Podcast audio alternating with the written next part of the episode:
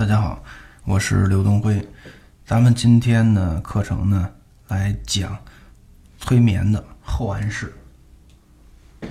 什么是催眠的后暗示呢？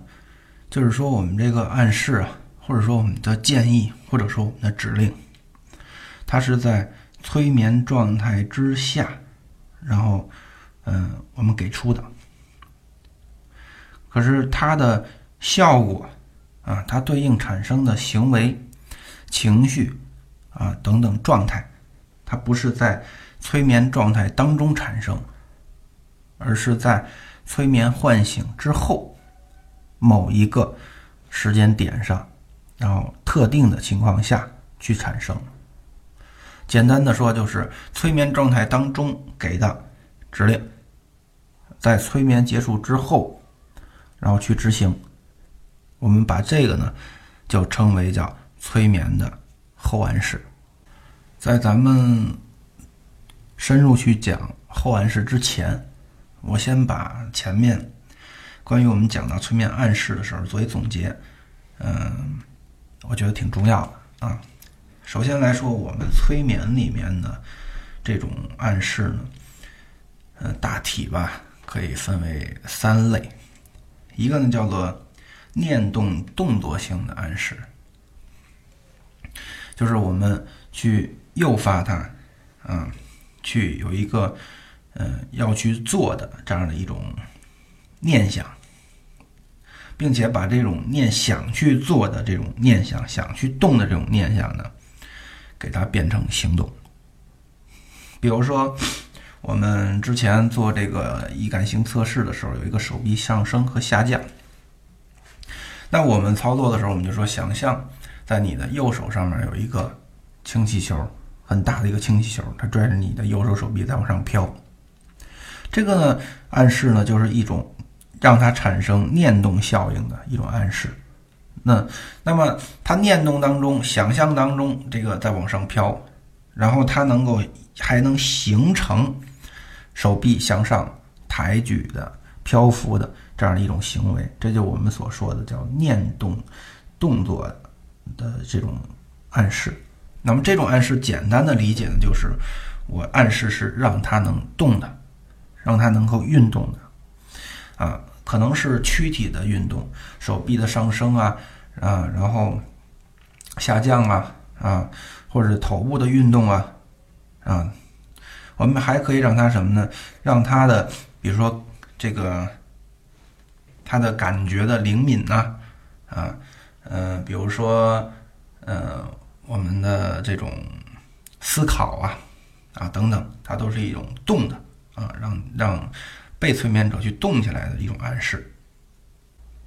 第二种呢，就叫我们说反应抑制性暗示，比如说我们说放松啊，我们让他放松，那放松下来，身体沉重就不动了，对吧？就。真的进入放松之后，它会减少很多的那种主观运动。那么，换句话说，我们叫反应抑制性的这种暗示呢，是让被催眠者不动，禁止动。啊，比如说，有的来访者啊，天天他想的事儿特别多啊，思维特别的活跃啊，焦虑不就是这种状态吗？那么我们让他进入到了催眠状态之后，我们让他进入到一个大脑空白的状态，啊，那么这个暗示呢，就是一个反应抑制性的暗示。那么第三类呢，我们称我呢管它称之为叫感知扭曲性暗示，啊，那么感知包括感觉，啊，呃，单独的痛觉呀、触觉呀，啊。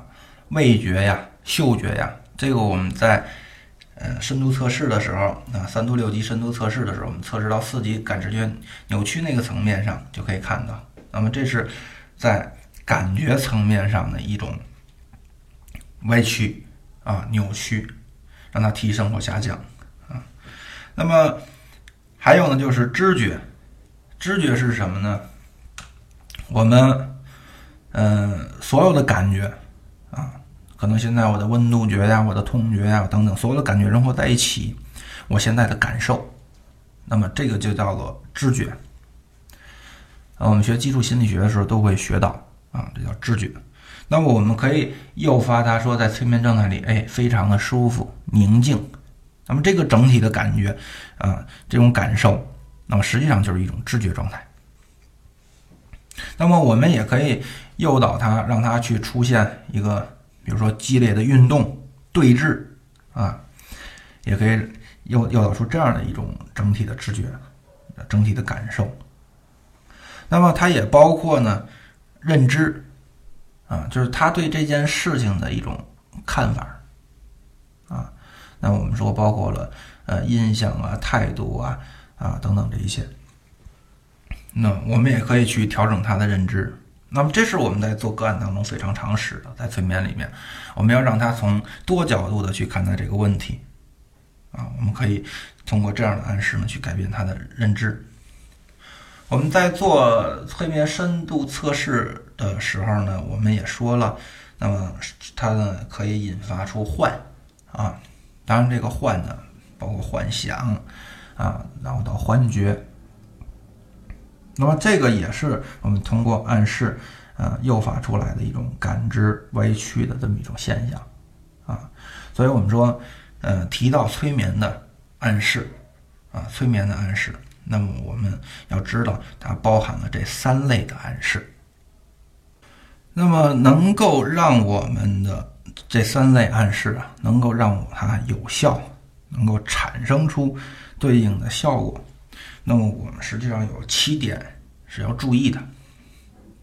第一，我说过，我们催眠之所以厉害啊，催眠疗法之所以厉害，是因为呢，催眠呢是八做功啊，它导入催眠是通过聚焦啊，大多数的技术啊，通过聚焦，让你聚焦到一个单一的点，那么从而你进入到催眠状态。而在催眠状态下呢，你的诱导、你的暗示、你的指令，又会让他继续的聚焦，啊，所以在我们这个把做功的前提下，那么我们去处理问题是很厉害的，啊，但前提是你这个把子找对了，这是关键。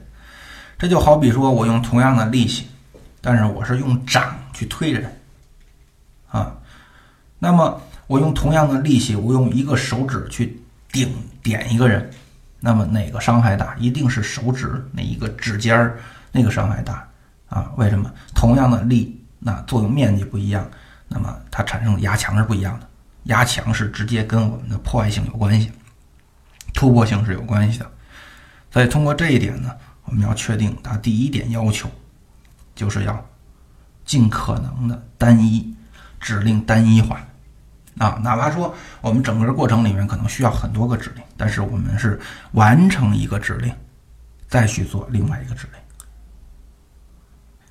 那么众多指令怎么办呢？我们给它随着状态的变迁做逻辑性的连接，做逻辑性的连接，或者说在比较深点的状态里面，我们做条件反射的连接。那是这样，是把一个点跟一个点联系起来的。那么第二个关键点呢，就是。肯定的，这个语势语调啊，这个肯定的语势语调啊，大家不要呃太过于固化啊。那么如果说来访者的这个情况，我们切身经历过这个感受，我们判断是跟他感受非常准确的，这个时候我们就可以非常的肯定啊，你现在这个状态一定感觉到了怎么样啊？是不是现在？这个胃还不舒服啊，我们一定是用这种肯定，但不是所有的时候我们的内容都要肯定。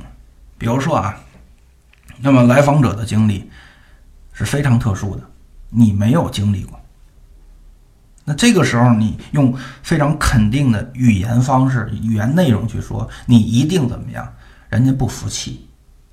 比如说这个大地震啊，地震之后，人家家里人没了，啊，或者人家截肢了，你咨询师没经历过，然后你用非常肯定的内容，你跟人说话，人人家觉得你你是站着说话不腰疼，又不是你你们家人死了，又不是你腿截肢了，对吧？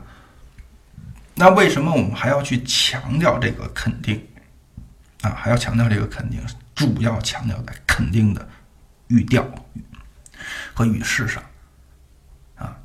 那么有人会说了，刘老师，那来访者碰到这个情况，我就是没碰到过，怎么办？那你的语调依然要肯定，在这样的一种前提下，我经常用的叫我猜。我猜你可能睡觉还不好，是不是？啊，我猜你平时想不想想那些乱七八糟的事儿，但是你停不住，你越不想想，你他就越往出冒，对不对？你看，我就用了一个我猜的方式，那我猜就意味着什么呢？我可能猜对，我可能猜错，对吧？啊，它不会影响你的关系，但是我整体说下来的这种语势还是一种肯定的状态。啊如果你在催眠状态当中，你给出来的这些呃指令啊，让人家感觉到明显的模棱两可，那么它的效力是不够的啊。而我们又不能什么事儿我们都绝对化去说，那怎么办呢？把我猜加上，我猜加上，你说错了也没事儿，本身就是猜的。但是你我用我猜后面的语气语调，你还是要坚定的，这是我们要注意的第二点。第三点呢，你给出来的指令要简短啊，你的语言结构内容要简短。大家听我讲课的时候，可能会有很多很多的这种就像唠嗑一样的话啊，我管它叫零碎儿。有些人听课，乍一听觉得不适应，说这个老师太啰嗦，啊，我可以不啰嗦，对吧？我可以把想说的东西写出来，写出来我背下来就不啰嗦了，或者说我给他写下照着念。为什么还要去啰嗦？因为做个案的时候需要啰嗦，需要这些零碎，需要像唠嗑一样，这个东西会化解什么？化解对方的防御，而且这样的啰嗦。为的是你给出的指令的简单，形成一个鲜明的对比。那么这个鲜明的对比一定会把我们简单的指令凸显出来。我们还是拿这个深度测试的一段语言来说啊，比如说现在，哎，想象着有一大气球。啊，拴在你右手手腕上，这大气球特别大，哎，可能你看啊，你去去去仔细去看，这大气球还是一个红颜色的大气球，啊，那么这些你看都是一种，呃，诱导，对吧？铺垫。那么我们可能会描述的越多越好啊，越详细越好。但是我们跟他说，你的手臂会越来越轻，越来越轻。你看，非常的简短，越来越轻是指令，越来越轻变化成慢慢往上飘，哎，继续飘。那么这个飘就是指令，所以你在这个指令的时候，你给出来的要简短，这样才方便他去接收，并且去执行。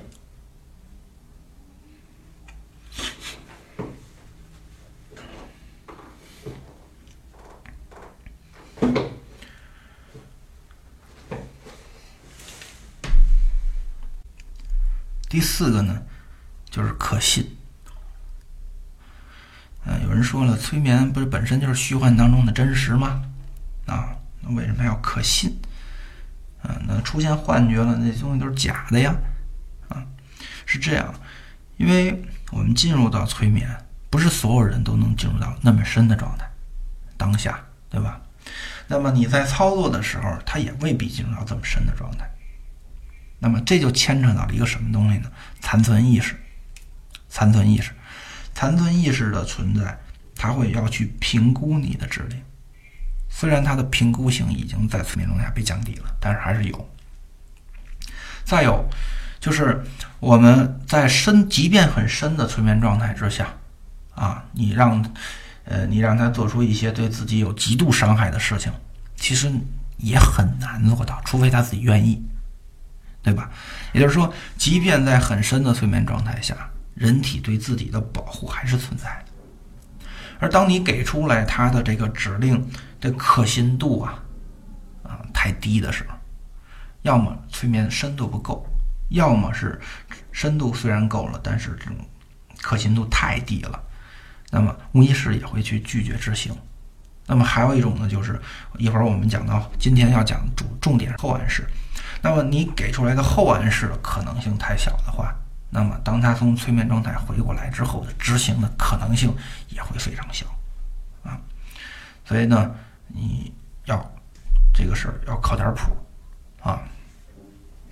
那就好比说这个呃这个成功学啊，之前干的很跑偏的成功学，那么这个人现在可能。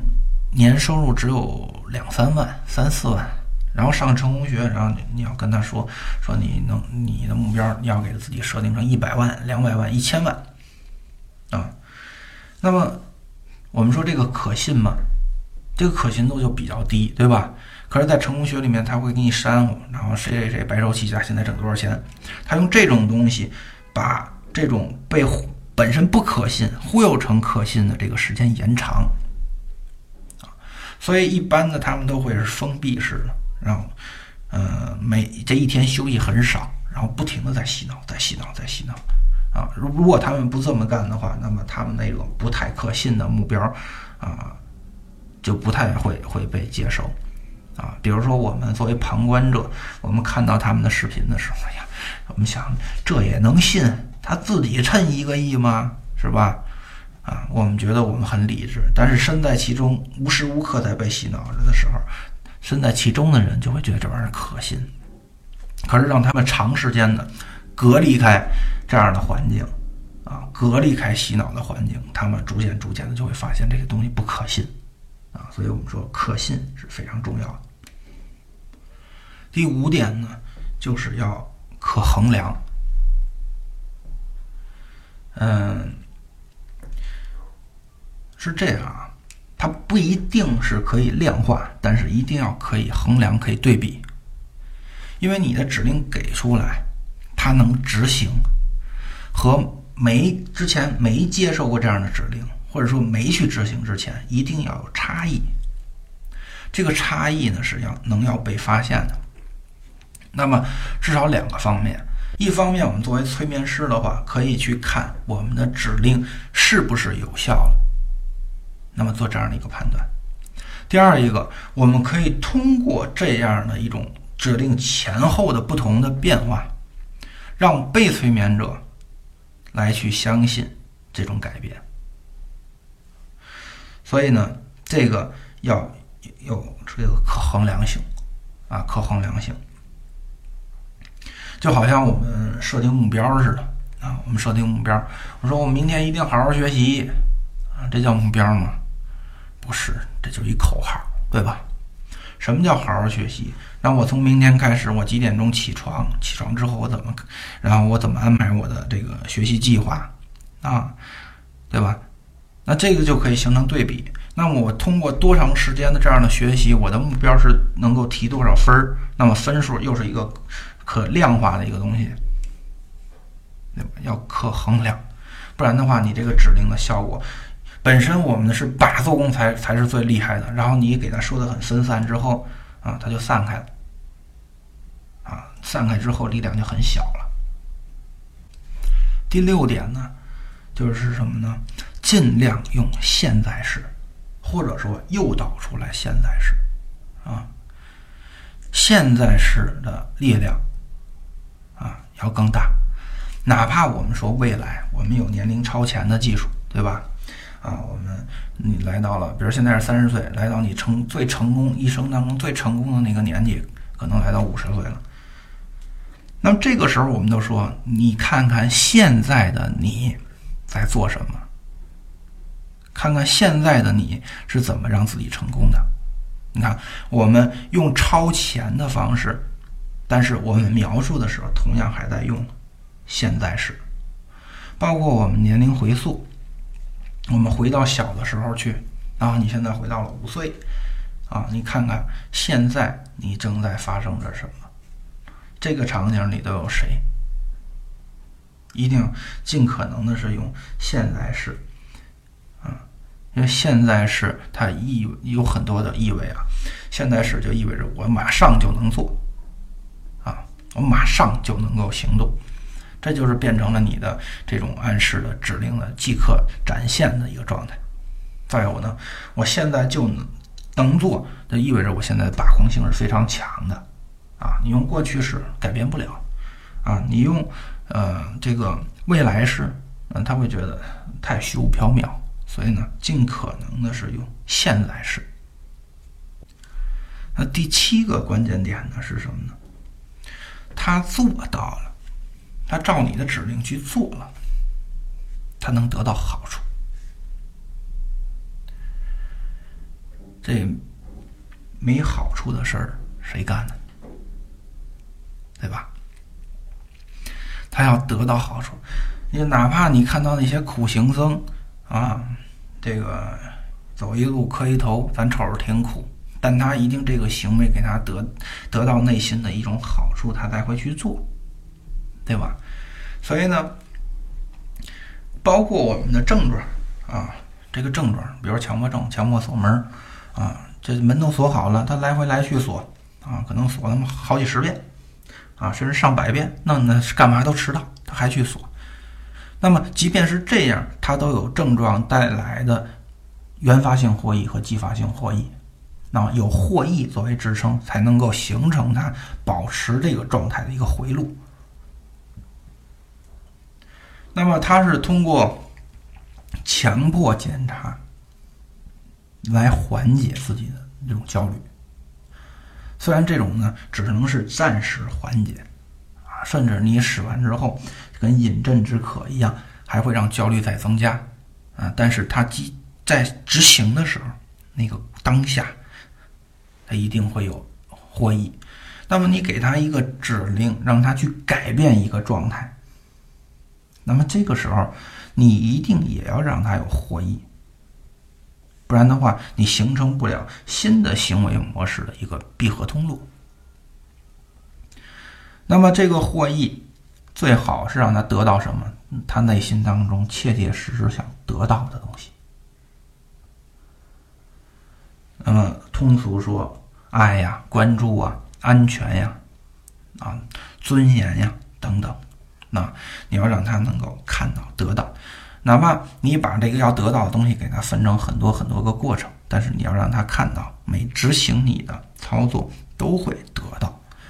那就像我这个咱们前面课程讲的时候，你再去导入的时候，让他跟随你的时候，他每完成你一个指令，我都说：“哎，对，就是这样，非常好，哎，好，干嘛？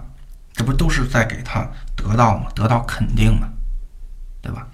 所以这第七点，我们说要得到好处，啊，那么我粗略的总结呢，我们要让我们的催眠的呃暗示也好，催眠的建议也好，或催眠的指令也好，更加有效。这七点啊，非常的关键。另外呢，还有三个方面，我们也要注意，就是我们的指令啊。它不仅仅是一个点，虽然我们是点做工很厉害，但它一个点是很难解决这些问题的，对吧？所以我们可能是几个点啊，很多个点。那么这些点呢，会有一个排序，它先做到什么程度，然后再做第二个，再做第三个。所以这个里面一定要注意啊，要大多数情况下。是要从容易开始，从容易到难，哎，渐进的从容易到难。这就好比说我们去做按摩哈，这按摩师上来就倍儿使劲，那咱肯定受不了啊。他那后面哪怕他轻点儿了，我们也觉得他特使劲。如果这个按摩师呢，开始的时候是缓慢用力，缓慢用力，这个人的承受的力量呢？就会加强，这个啥呢？就温水煮青蛙嘛，对吧？哎，所以你要这样去做。那么这一点里面，艾瑞克森的催眠就做得非常漂亮啊，看他，我们不细看、不细琢磨，可能都找不着那一个点、两个点、三个点。但是它的整个的设计的过程是非常的漂亮的。那再有一个呢，就是一定要把他的这个期待啊，或者叫渴求找到，内心当中的期待找到啊。比如说，我们都期待着父母的关注啊，但是展现形式不一样。有的人期待父母的关注呢，是什么？成天惹事儿去啊，惹事儿去的父母也会关注的。那有的人呢，他期待父母的关注是什么呢？他就会去努力学习呀，努力工作呀，啊，有的人呢是为了，他是会更多的为父母去做事情啊，来换取认可和关注。可见他的期待啊，渴求的东西，可能，呃，比如说我们是 A，啊，但是他能够引发出来的行为，可能是甲乙丙丁有的是很多。那么我们能够找到他的期待和渴求。立足到这一点，那么我们去修正它，再去得到这一点的时候，我给它替换一个更好的行为方式，那就会容易的多了啊。所以要找到深层次的期待和渴求。啊，我们用了将近半个小时的时间，我们总结了一下催眠的暗示啊。那我们催眠的后暗示，同样啊，遵循着刚才我说的。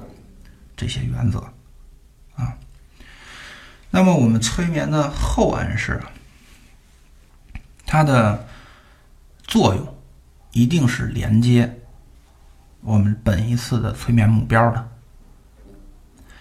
啊，一定要连接催眠目标。那么，如果你做催眠演示，那单说了啊，那因为你做催眠演示，其实也是连接目标的，因为你的目标是演示嘛，对吧？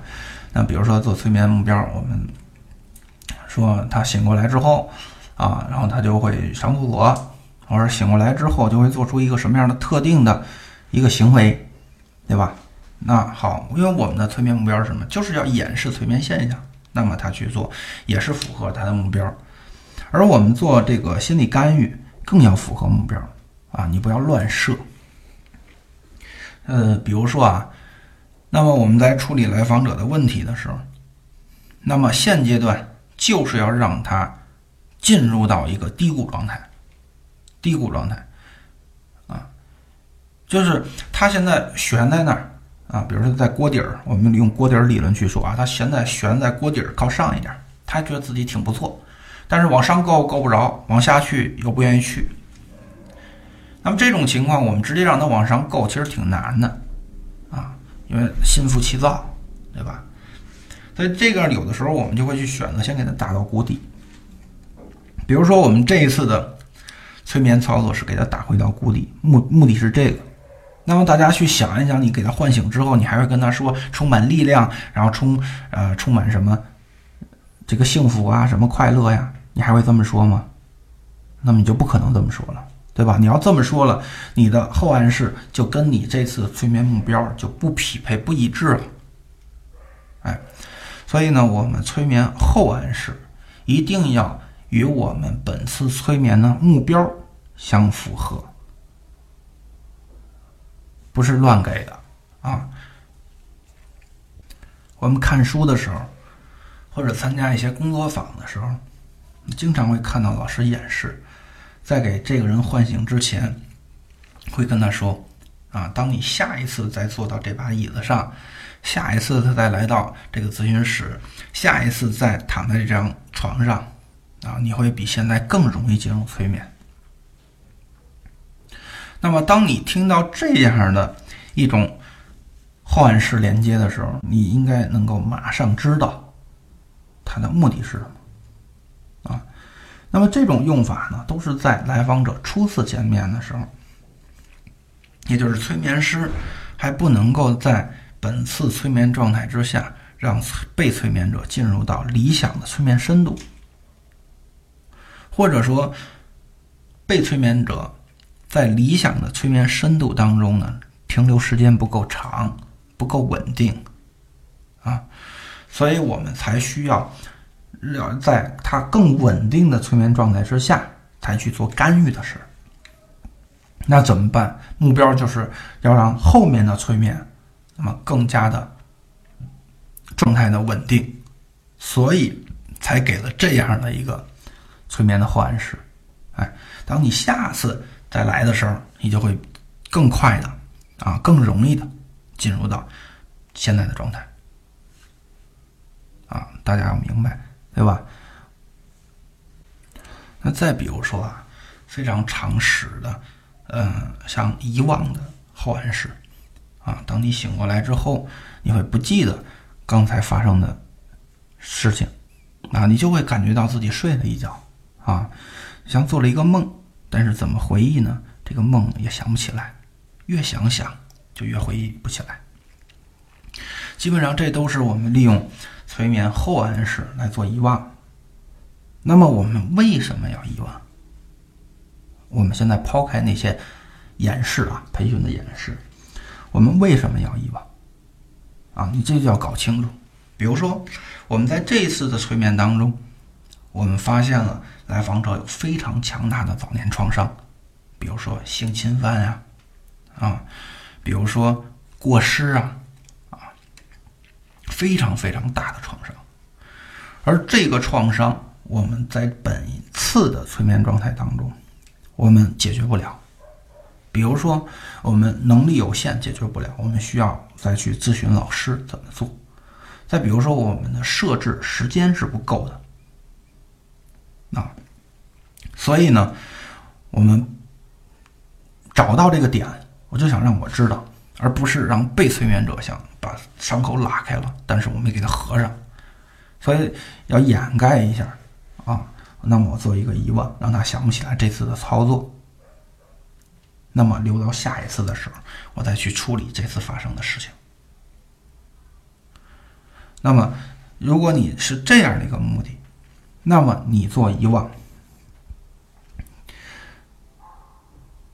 就要干嘛呢？设好条件反射。条件反射是什么呢？那么下次再来的时候。会什么样的状态？这样的一种遗忘。那么有的时候我们做遗忘呢，不是这这么做，不是这么回事啊。比如说我们这一次我们在催眠当中状态比较深，然后我们做的呢是一种认知的调节，或者是他现在实际面临困难的无意识整合信息，帮他去做做思考。那这就好比说啊，你给一个人建议，但是这个人未必真会听，但他如果觉得这个想法是他自己想出来的，这个办法是他自己想出来的啊，那么他的执行力就会非常强。那么我们呢，就要让本次的催眠状态形成他后面的一种顿悟状态，顿悟。那么我们呢，也会。在唤醒之前，给他做遗忘，让他想不起来，在这次发生了什么事儿啊？那为的是什么呢？为的是这个想法，反正已经搁到无意识里面去了。然后我们要让他哪一天产生顿悟，他突然间哎，无意识意识化了，想起来可以这么干，可以有这样的方案啊，可以这样去理解，然后产生一种顿悟。而他认为这种顿悟是他自己的，这样呢比你强加给他效果要好，哎，效果要好。所以这个时候呢，做以往那就是这样的目的了。所以我们可以看到啊，我们做的这个后暗示，可能内容都差不多，但是不同的来访者、不同的情况，我们做这样的后暗示背后的意义是不同的。所以在这一点上，大家一定要根据你的来访者的情况和你本次的催眠目标，以及你催眠过程当中所发生的现象，来去确定你要使用什么样的催眠后暗示。这个不是胡胡来啊，不是胡用的。有的时候，这个催眠后暗示啊，还会起到一种。解除的作用。我们在下节课呢就要讲这个催眠的解除啊，副作用解除和移情关系的建立和解除，我们要讲这部分内容啊。我有时候后暗示是用来去解除的啊，比如说我们在催眠当中给了一些什么样的指令，那么我们建议是你给完了确认了，然后我们就解除，对吧？但是有的时候呢不一样，有的时候呢，你就要让他看到，有的人他进去了，但是他说我没被催眠，对吧？那就阻碍咨询关系了。那么有的时候我们需要让他能够确认自己进催眠了，怎么办？我们在唤醒的时候，我们在唤醒的时候是不做前面给出来的一些指令解除。打比方说，我们以前就会做锁吸啊。什么叫锁息呢？在催眠状态之下，然后我暗示他，我的手啊用力的挤压他膝盖，我跟他说，现在膝盖已经被我锁起来啊，右膝盖被我锁起来。那么你走，对吧？在催眠状态，你走。那么当他真的去执行右膝盖被锁住的时候，他的右膝盖是不回弯了嘛？那走起来就像瘸子一样，对吧？他就会走。可是你你唤醒他，他可能会不记得了，他会说：“我没被催眠呀，我觉得啥都知道啊。”那等等，可能还会有一些这样的抵触，甚至还有踢馆的，对吧？还有还有叫板的。那这个时候怎么办呢？这个时候呢，你就可以给他一个催眠后暗示，就是什么呢？啊，当我给你唤醒之后，啊，比如说十分钟之后，你的右膝盖会自动解锁。就是当你醒过来之后十分钟，你的右膝盖会自动解锁。那么这也是一个后暗示，我们用了一个，呃。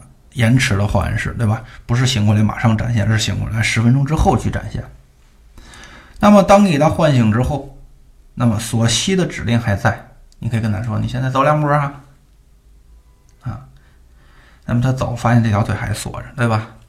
那么现在他只能相信我们的催眠状态了，他相信催眠师了啊。那么过十分钟，过十分钟到点了，然后你跟他说：“哎，十分钟了啊。”很自然的，你一看表，哎，十分钟了。实际上，你这一十分钟就迎合了你之前的那个催眠后暗示的那个开关啊。这时候，现在再走走，十分钟了，现在再走走，一走，哎呦，现在没事了，哎，他就会非常相信这个催眠了。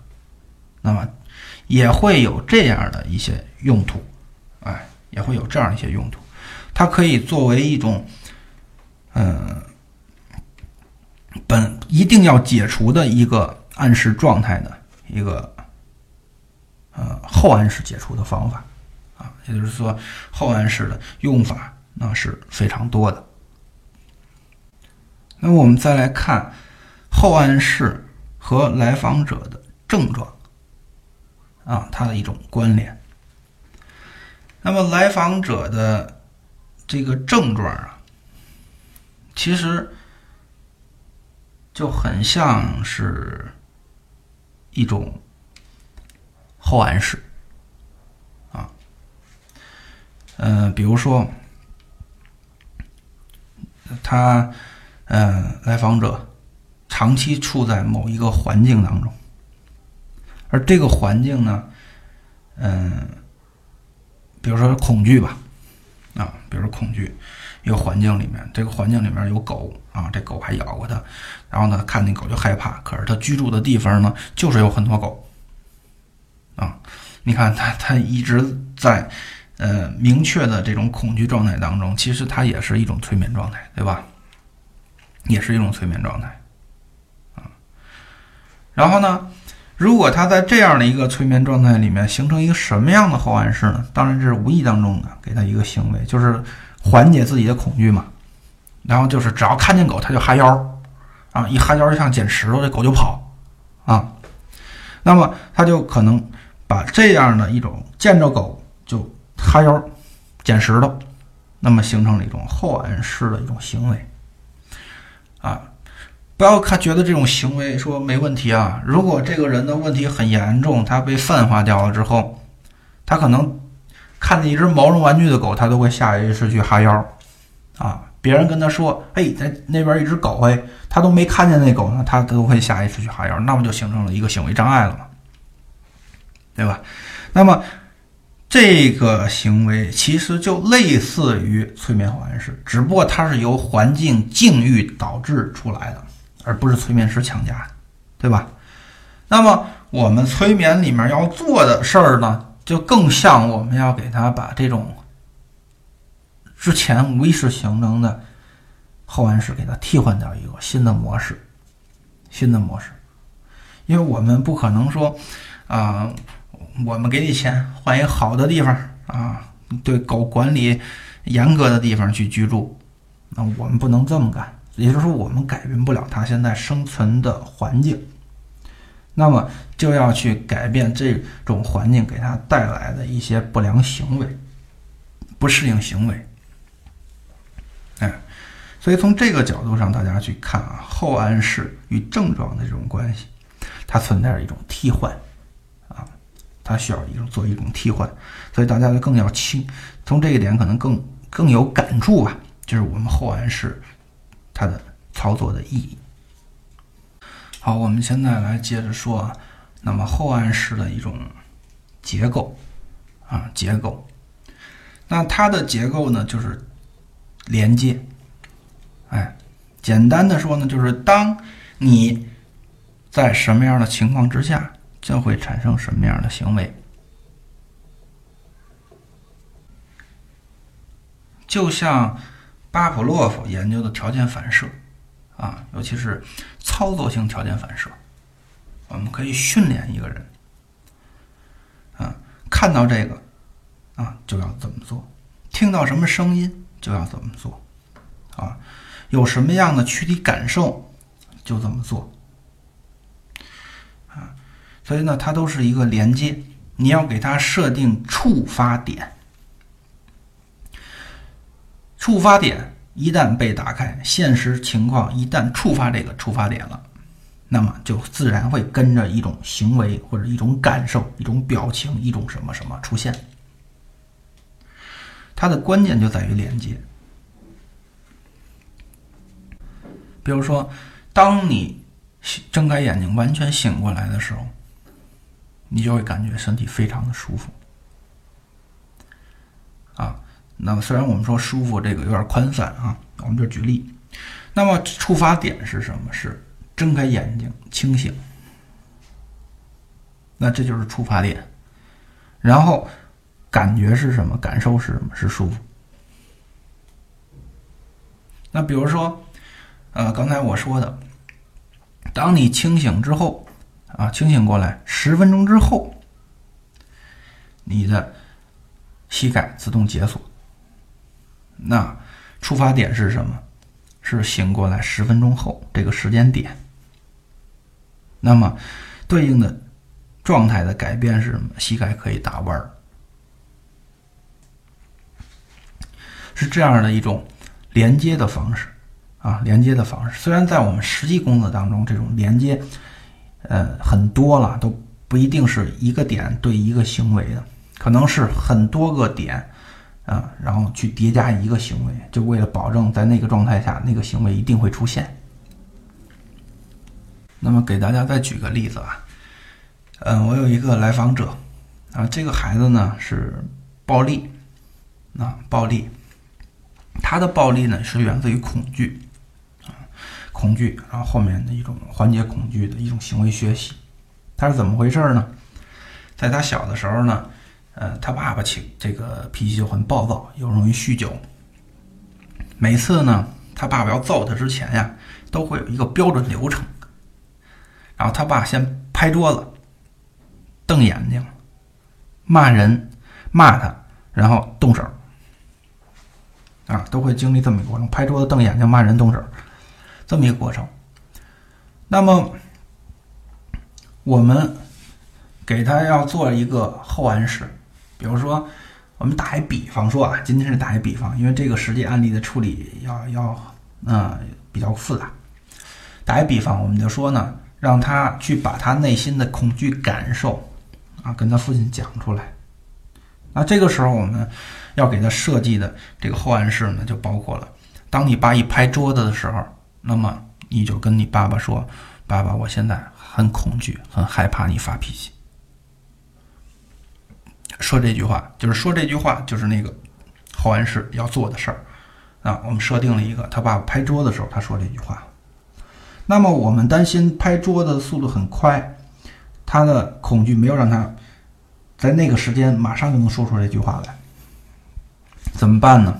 那我们又再建立一条，就是当你爸爸瞪眼对你瞪眼的时候，你跟你爸爸说：“爸爸，我很害怕，我非常害怕你发脾气。”啊，那么又是第二个第二个锚点产生这样的一个行为。那么当他爸开始骂人的时候，我们继续又设定：当你爸爸开始张嘴骂你的时候，然后你跟你爸爸说：“说爸爸，我现在很害怕，我特别害怕你发脾气。”那又多一层，就是我们在实际工作当中，可能对同一个行为啊。在那个行，我们需要让它产生那个行为的环境当中的很多个特点，都对它进行目标行为的连接，啊，这样的话，不管它那个情境当中出现的是哪个特征点启动了这个开关，那么都会让那个行为产生出来，啊，这样呢就是多管齐下，啊，尽可能的保证那个现象是可以出现的。那么，通过刚才这样的一个呃案例的描述啊，大家应该看到，就是我们催眠后暗示的启动，它不一定仅以时间作为标准。那么，时间大家有时候会看到是一个计时的，就是啪唤醒之后睁开眼睛你就觉得很舒服，好像是一个计时的啊。然后呢，你又看到了有人说啊，你。这个今天晚上会怎么样啊？就好像这个时间会延长，延长到今天晚上。那么再或者十分钟之后怎么样？好像这个催眠后暗示的这个连接当中，那么它的成分里面只有时间的长短，其实不然啊。时间的长短仅仅是其中的一个因素，可用的因素，而有的时候呢。我们要用到的更多的是他常见事情的状态，比如有的孩子他就特别害怕老师训他，啊，老师训他，那么这个时候你一说老师训你的时候，老师又是批评你的时候，然后你产生什么样的效果？那你就不如把弄清楚老师是在什么情况下批评他，怎么批评他，把这些点全都搞清楚，把这些点串成了一个。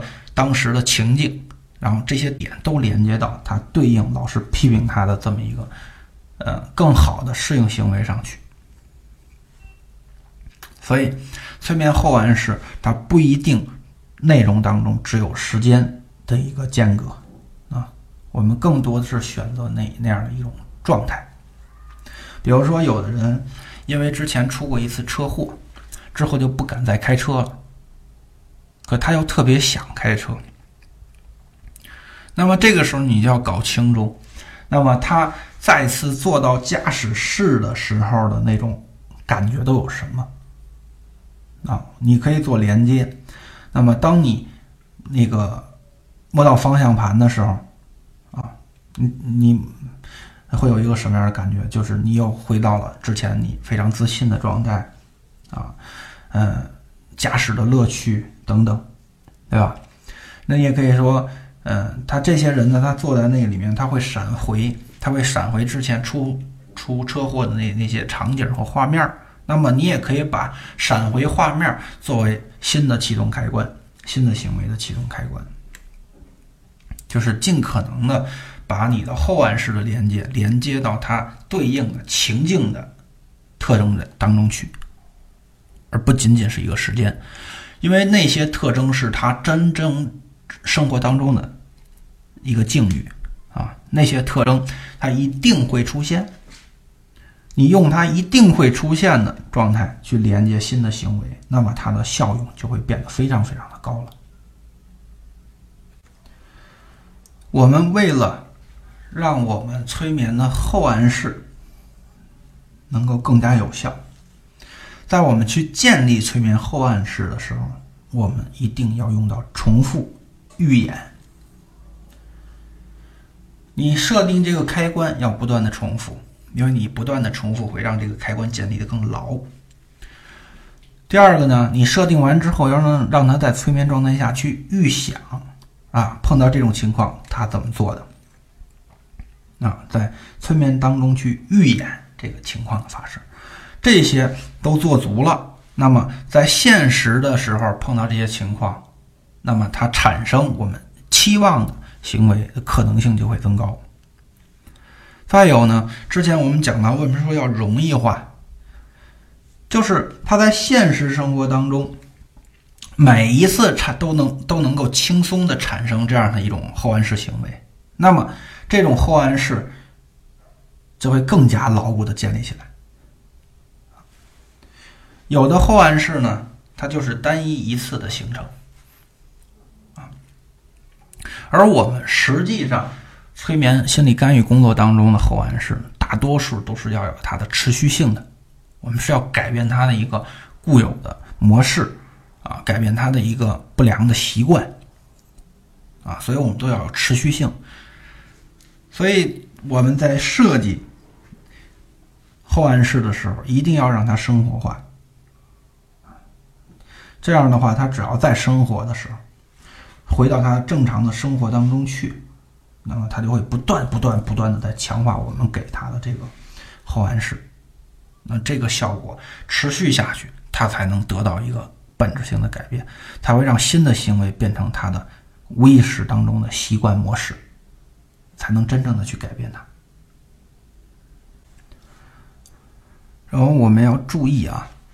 在催眠后暗示当中呢，它可以分为我们叫主观的后暗示，或者说叫计划当中的后暗示，是我们催眠师计划的，要推动的主我们我们要推动它改变的这样这些暗示。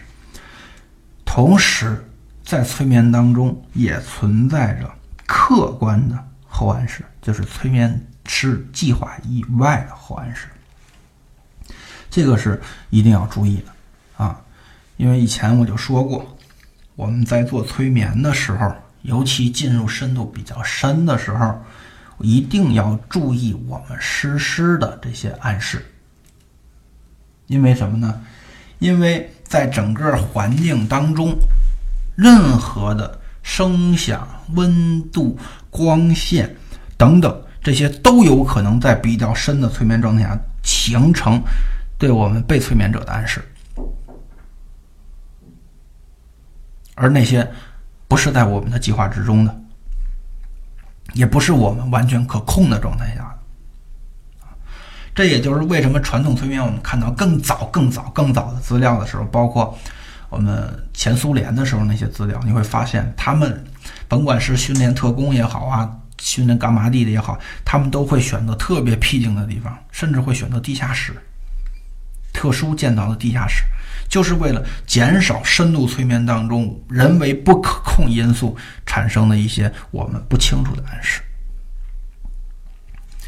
而在我们催眠当中，也会存在啊，比如说我们整个催眠做了一个半小时，那么在这一个半小时的过程里面，我们可能给了一些指令，但这些指令并没有解除，我们就唤醒了。而那些指令就会形成催眠后暗示，但那些后暗示是我们计划之外的。再有，比如说我们催眠唤醒之后，啊，我们唤醒的不彻底。我们讲唤醒的时候，我们讲到很多类型的唤醒啊，他们的应用，但是我们唤醒的时候不彻底。我们选择的可能是一种缓慢的唤醒，部分的唤醒，可能这个都不是我们主动选择的，我们就做出来这样的一种唤醒状态了。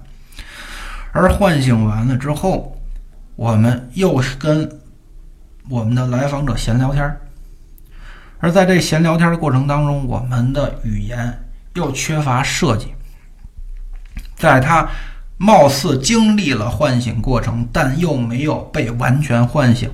这个过程里面，我们的一些不恰当的语言，对他形成了一个客观的后暗示。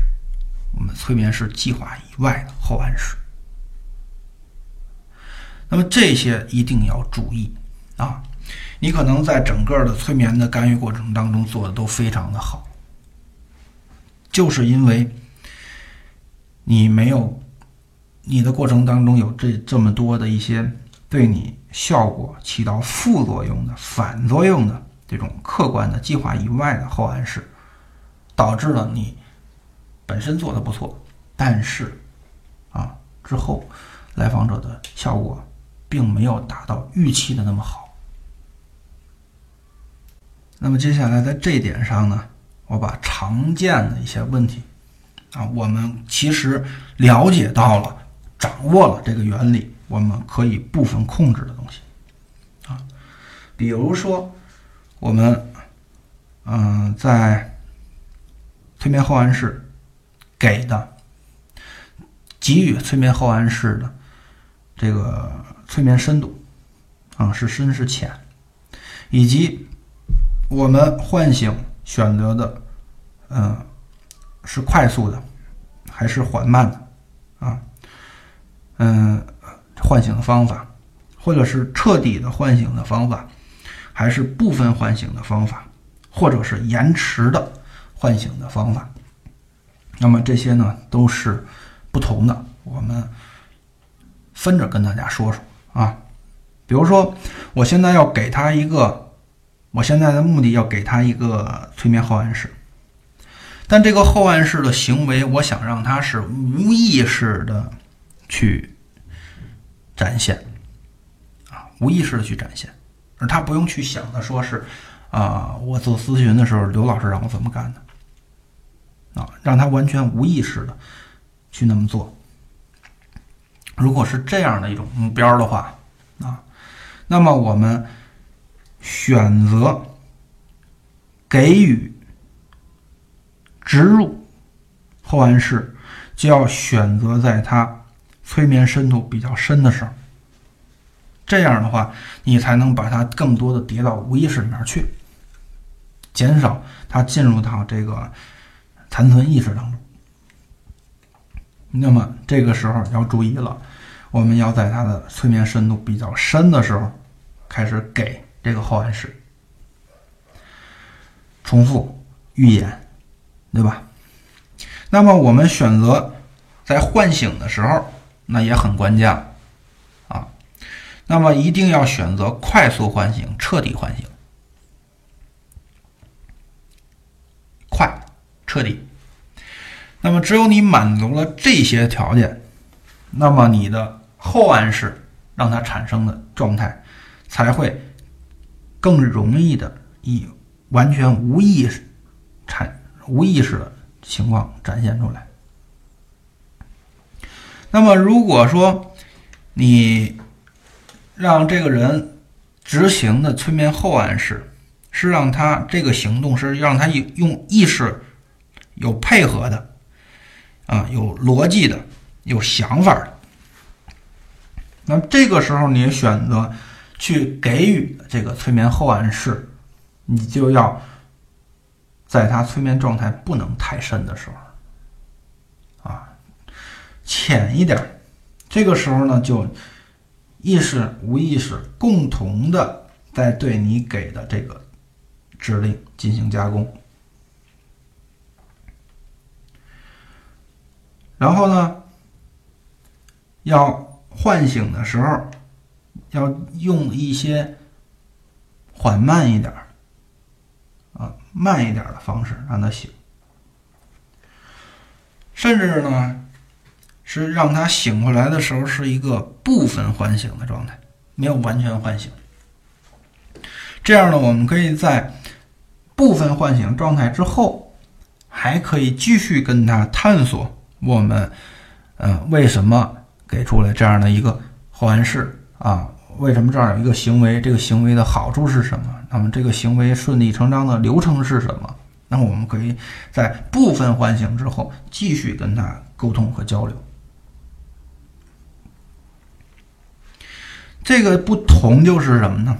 你是不是要调配你的后暗室？是不是需要调配被催眠者的意志力以及他的逻辑功、逻辑能力、逻辑推理能力？比如说，有的人啊，几十年了，他就是凭着感觉走啊，凭着感觉走。那这个这样的人，你要让他动用很多逻辑，有点麻烦。他会觉得这个逻辑是你教的，啊，是你给的，他不愿意去执行。那怎么办呢？我们就更倾向于让他产生无意行为，啊，选择深度更深的给予指令，然后快速唤醒，彻底唤醒。那么还有的人呢？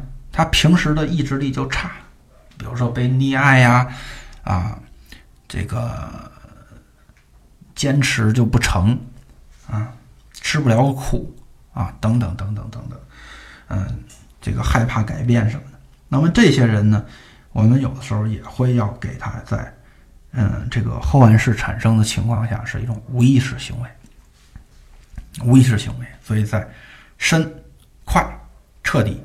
啊，在这个层面上去操作，但有的人呢不是，有的人呢他就特别善于逻辑推理，啊，如果这件事情他想不通，啊，然后他不会执行的，啊，他想不明白，啊，就看见这个现象发生了，甚至都体验这个现象发生了，但是如果他想不明白，那么他会恐惧的，那么面对这样人的时候。我们给予的后暗示，那么就要给予的时候就要在状态浅一点，让他有更多的意识功能能够参与到里面去。这个时候能调动起来他的意志力啊，他的逻辑能力啊，这样让他能够去接受你这个后暗示。哎，所以你看，不同的人，你操作的事情。是不一样的，方法是不一样的。那么还有一种情况呢，嗯，我们给予这个暗示啊，要让他在更加自然的状态下经历着催眠深啊深度从深变浅啊这么一个过程，效果才最好。然后形成一个类似于自然自然唤醒。或自然清醒的这么一个状态才最好。那比如说啊，我们去调整一个人的生物钟，调整一个人的生物钟。那么我们说，比如说我们先跟他合计是吧？他的目标是晚上十一点睡，第二天早晨七点醒。如果是想调整成这样的一个生物钟，那么我们在给予这个指令的时候，我们会在。相对来说比较深的一个催眠状态下，那么我们会诱导他看到，呃，这个现在是晚上十一点了，啊，他现在上床睡觉，然后呢，睡得很香，然后第二天早上七点钟啊，自然清醒，自然醒过来，当他一睁开眼睛看表，哎，七点，那我们可能经历这样的一个，呃，嵌入后暗室的一个过程。当然，实际上嵌入的时候要更细啊，就是他们家有什么固有的习惯啊，就是晚上睡觉之前，呃，有什么固有的习惯？是睡觉之前得喝杯水呀，还是呃睡觉之这个洗完澡就直接躺床睡觉啊？还是说洗完澡还再看会儿电视再睡觉啊？还是有的人呢睡觉的时候喜欢戴着耳机听音乐呀？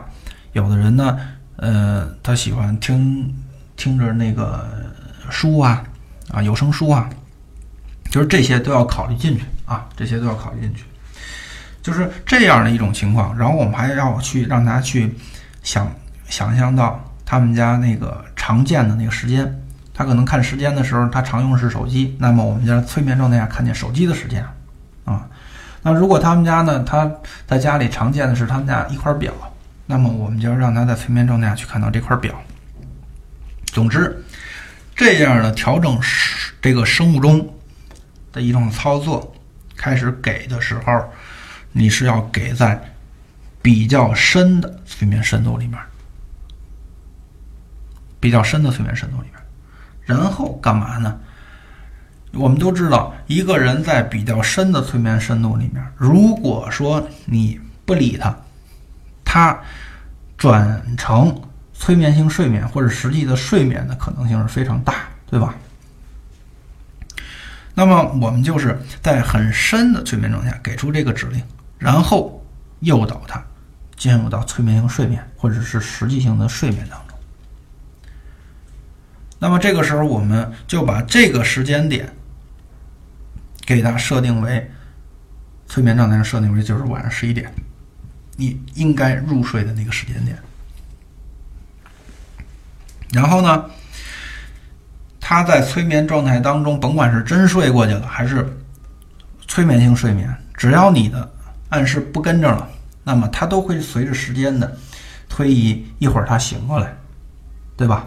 一会儿他醒过来，而这个醒呢，是一个很自然的，他会觉得，哎呀，我真的睡了一觉，睡醒了。实际上，啊，这种睡他不会睡的时间特别长的，比如说他平时睡觉这一宿可能睡六个小时，睡八个小时。而在这种状态下，他睡觉的时间一般都不会特别的长啊。现在在我这儿，我们最常见的就睡四十多分钟啊，像睡能达到睡一个半小时的都很少啊，都很少。那么他会自己醒过来，在他要醒之前会出现什么呢？会出现他的身体的额外运动增加，呃，眼皮的抖动啊，眼珠在眼皮里面乱转，我们说的快速眼动。那么在睡醒之前都会经历这样的一个过程，然后你看到这样的情况产生了，那么实际上它就已经是快醒了，对吧？那么在这个产生的时候，你再叠加你刚才调整生物钟的暗示，现在已经差两分钟，七点了，你已经慢慢的清醒过来了。你要叠加这样的暗示啊，然后并且告诉他，从现在开始，你的生物钟已我们已经调整好了，每天晚上十一点钟入睡啊。你看现在能看见那个，现在能能想到那个十一点钟那个表对吧？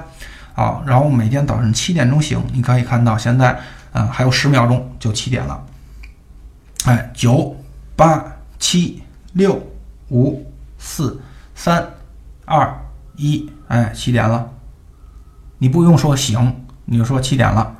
你说七点了，他自然就醒过来了，那就证明你刚才给他做的这个，呃，后暗示的连接呢，就连上了，就连上了。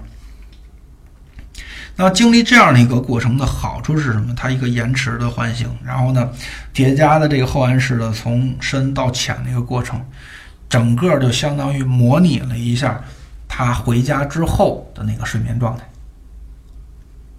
也就是说，我常说的，只要他你给的后暗示在现实生活当中不断的应验，不断的应验，那么这个后暗示的效率就会不断的增加。这样，你已经在你的工作室里面让他类似的体验了一遍。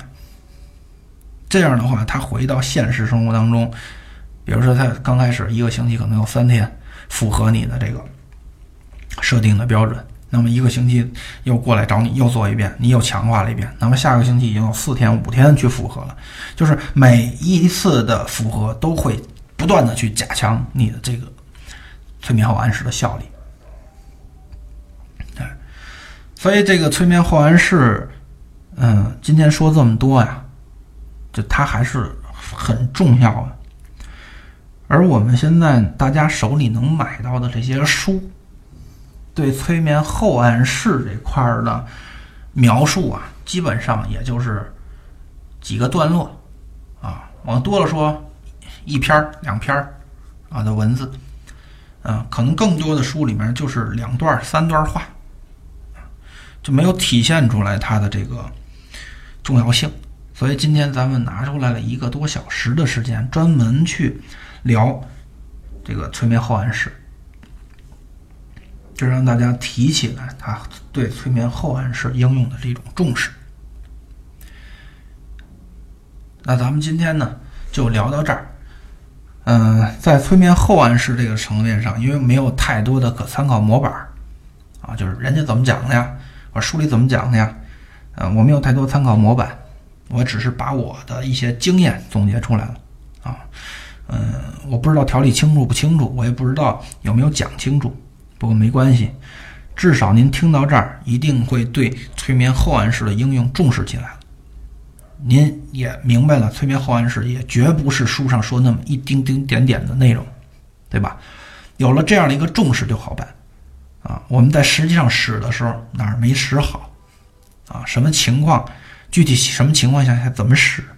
没关系，到时候可以在微群里面给我留言啊。微群里面给我留言，咱们对您实际的问题，咱们进行一个实际上的一个设计啊和实际上的指导。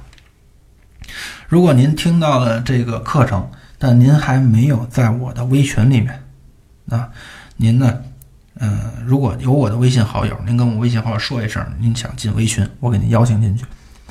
啊，如果说您没有我的微信，啊，没有我的微信，您可以加一下我的微信，我的微信号就是我手机号，幺三三六六六五五六七六。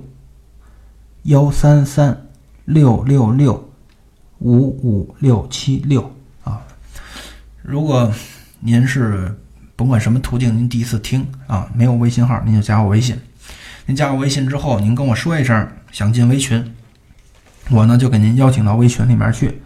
咱们所有的课程都会不定期的在微群里面去发一些优惠券啊，而这些优惠券只会在我们的微群里发，其他地方都不会发。啊那咱们今天就聊到这儿。